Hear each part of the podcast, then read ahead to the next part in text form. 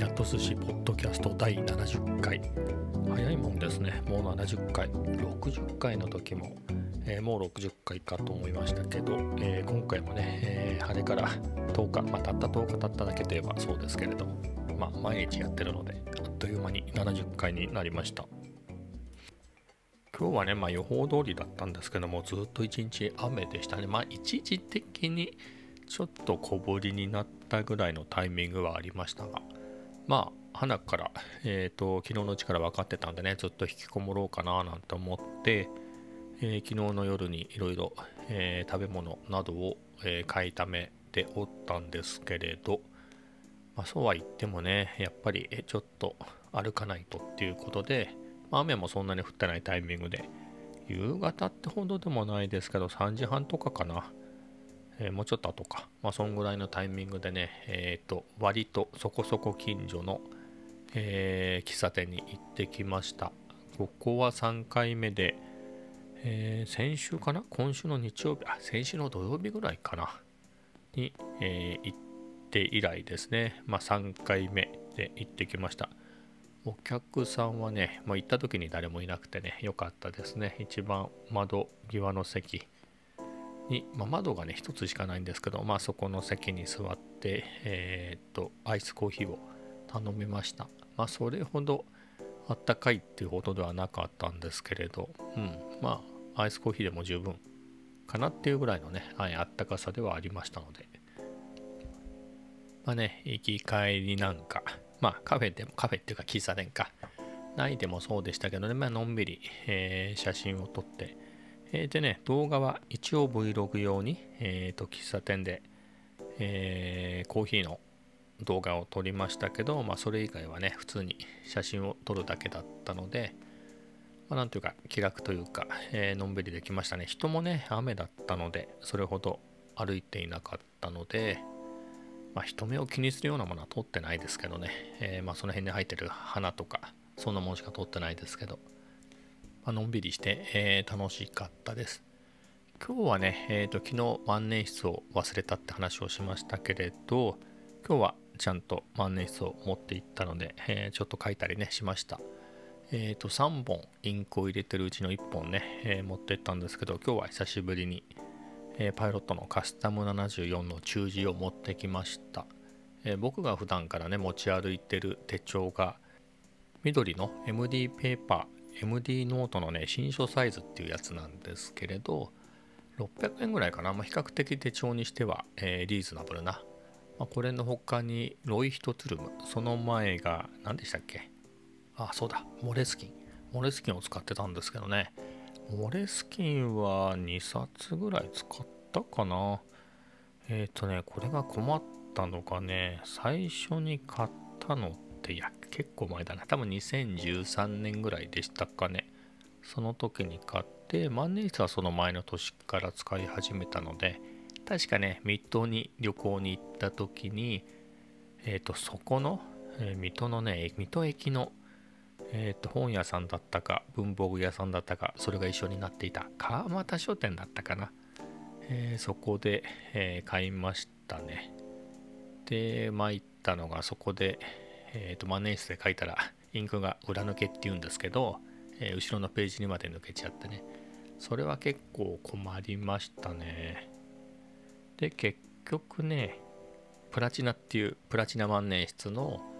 えー、顔料インクを買ってそれで解決しましたけれど、まあ、それを使うとね裏抜けしにくししないので、まあ、それで2冊使いましたね。1冊目がその水戸でね、2冊目はね、まあ、ちょっと各量を調節しつつ、えっ、ー、と、多分その年の暮れの京都旅行の時に買ったのかな。旅先でね、え、買うと、えー、旅の思い出がね、みたいな、え形で2冊目買いましたね。で、3冊目は、えっ、とね、これがね、ロフトで買ったんだったか、アマゾンで買ったか。で、昨日ちょっと話した、えっ、ー、と、3年前にね、今の部署に僕が移動してきた頃、まあ、4月に移動してきて、でね、それで、えー、仲良くなってね、えー、今度辞める方ですけど、その人と、まあ、会社の近くのロフトに、えーと、気分転換に行って、そこでね手帳を見てってっていうのでねそこでロイヒトトゥルムのことは調べてって、えー、インクの裏抜けがしないとかねそんな話だったのかな、まあ、それでいろんな色どの色にしようかなとか迷って、まあ、結局 Amazon で買ったのかな？いろいろ見た挙句に。でね結構まあモレスキンもそうなんですけどこれも2000円はしないけど1800円ぐらいするんですよね確か、えー、でまあ結構ね、えー、高い高いのは構わないんですけど。っていうのとあとはもっと気楽に書きたいなっていうので何て言うんでしょう。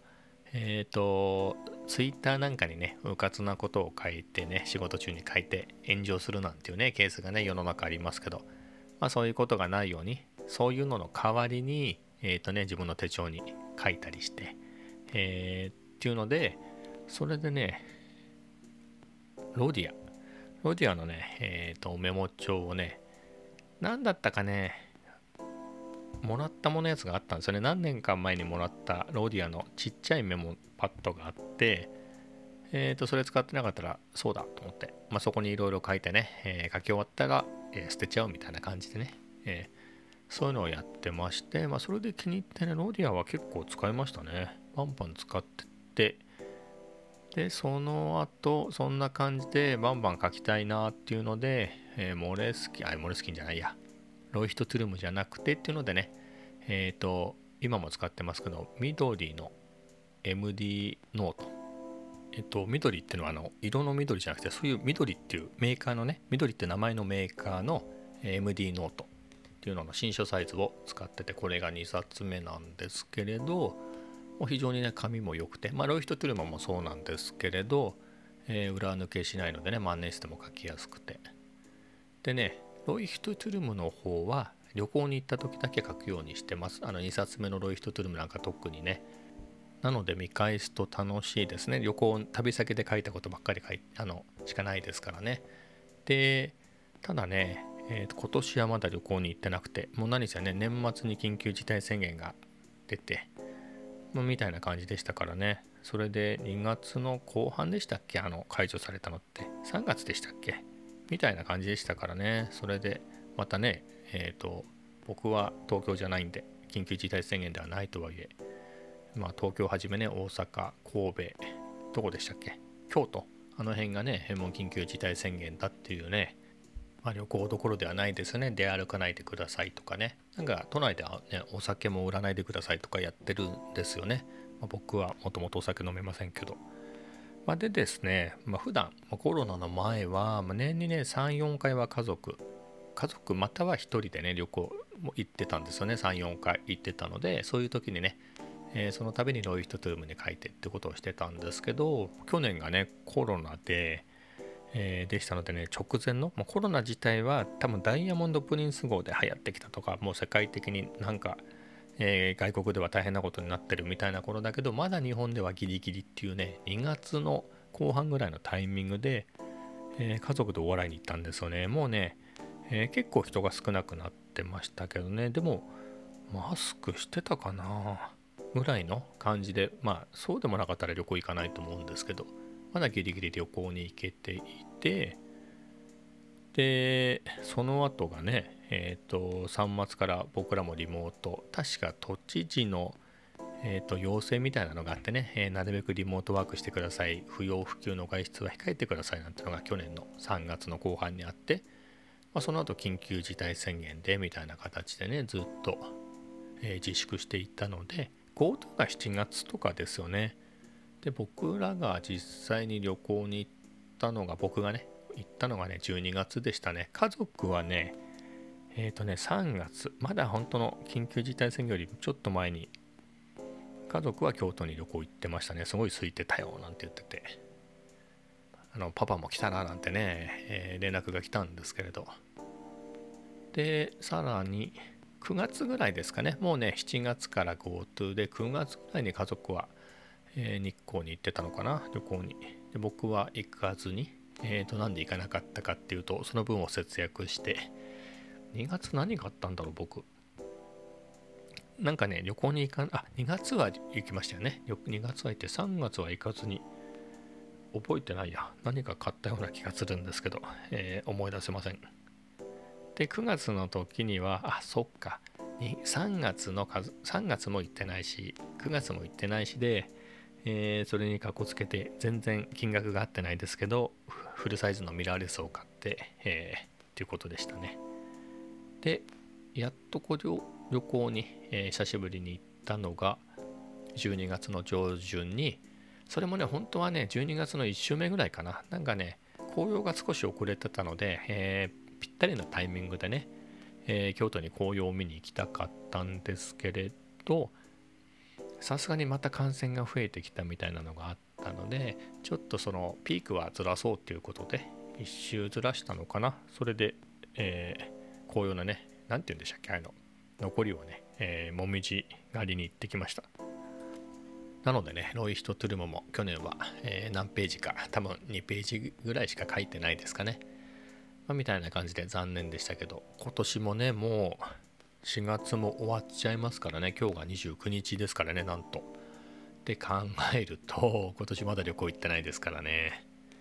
えー、いつに行けるんでしょうか。5月の11日までね宣言ですよね。ここはよく分かりませんけど IOC の、えー、バッハ会長っていう方が来るからそれもそれが17日。5月17日に来るから、えー、絶対5月11日には解除するなんていうね、え話を嘘かまことか聞いていますけど、まあ、バッハ会長がね来るのは本当なんでしょうけど。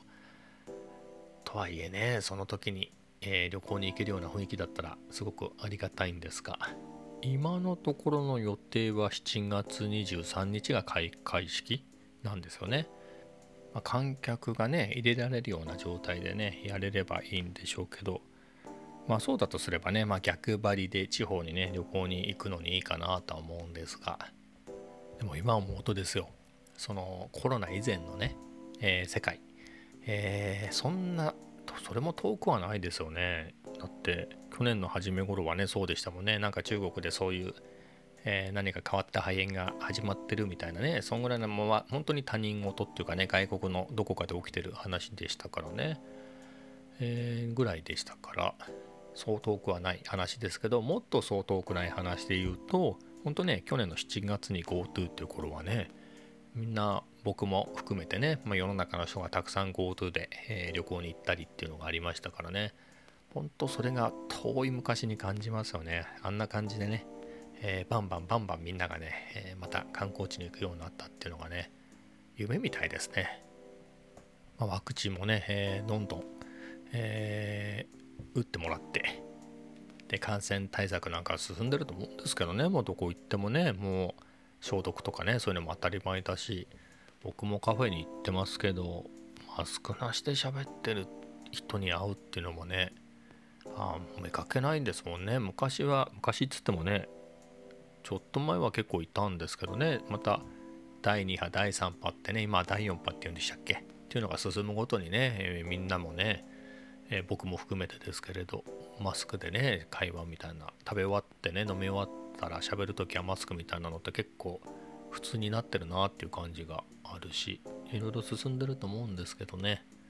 そんな感じで、えーと、当初のね予定通り5月11日に解除され、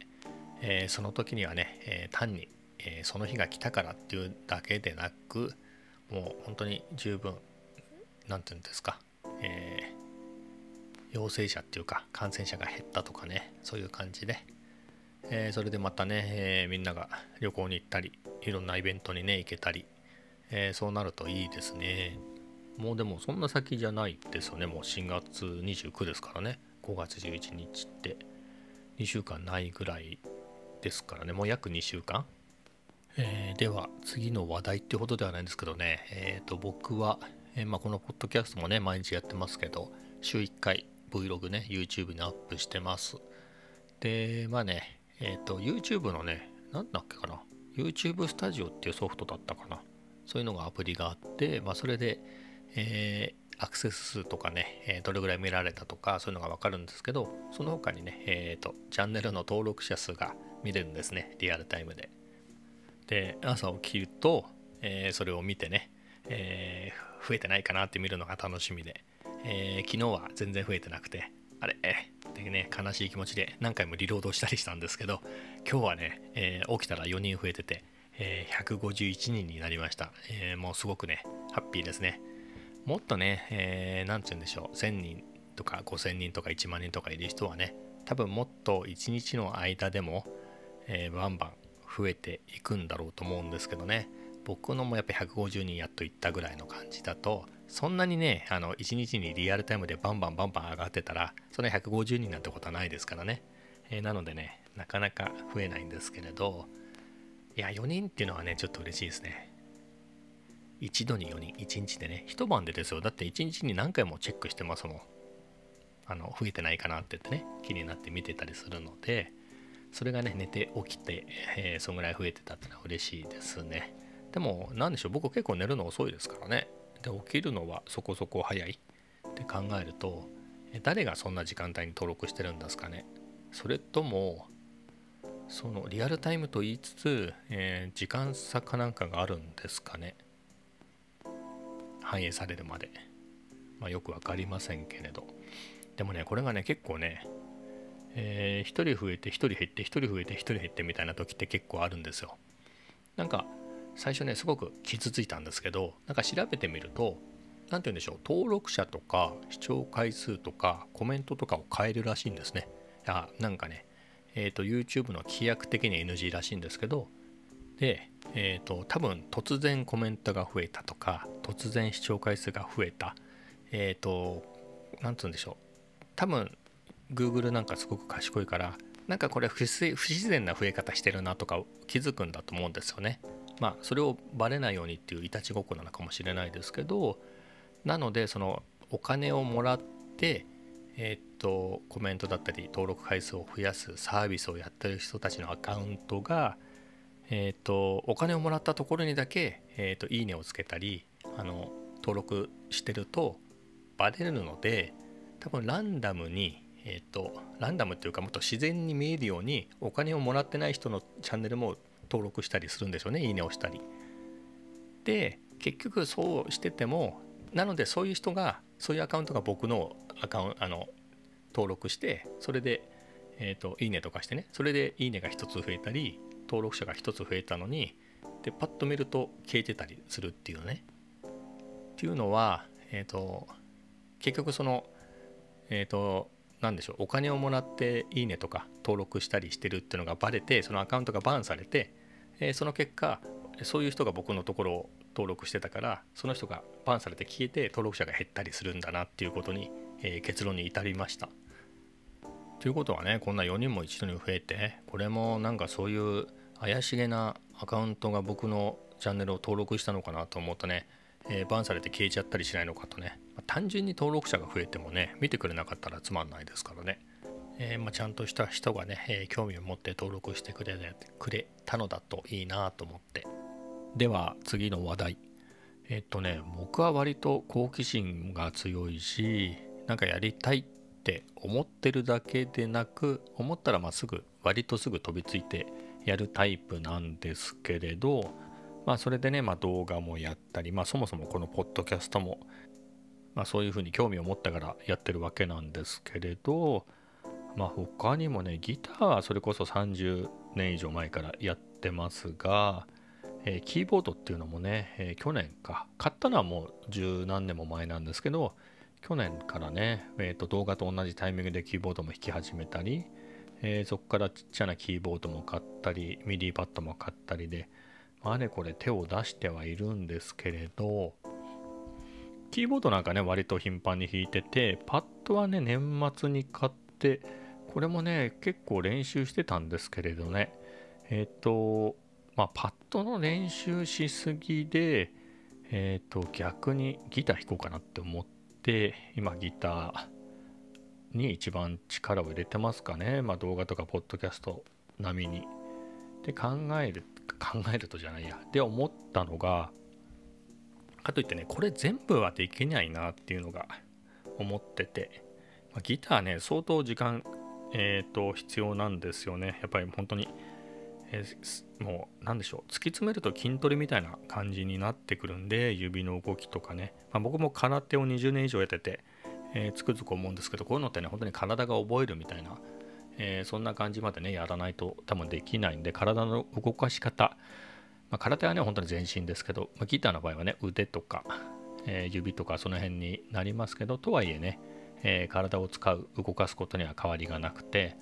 もうそういうところになるともう本当に運動体育スポーツみたいなところになってくるんでってなると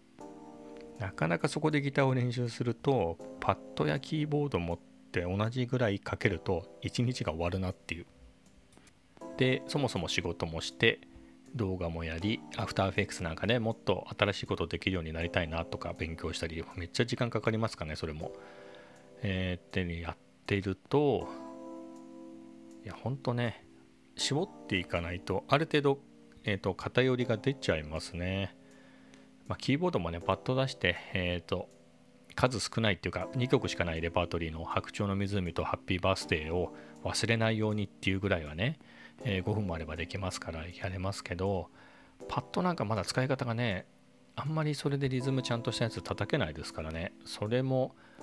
本当に相当集中してね1日30分とか1時間ぐらいはやんないとものにならないと思うんで形にならないと思うんでって考えるとなかなか難しいなっていうのをね最近、えー、つくづく実感してますね。まあ、それ以外にも BGM 作りっていうのもねこれ前もこの話したんですけれど本当にね去年動画と同じタイミングで、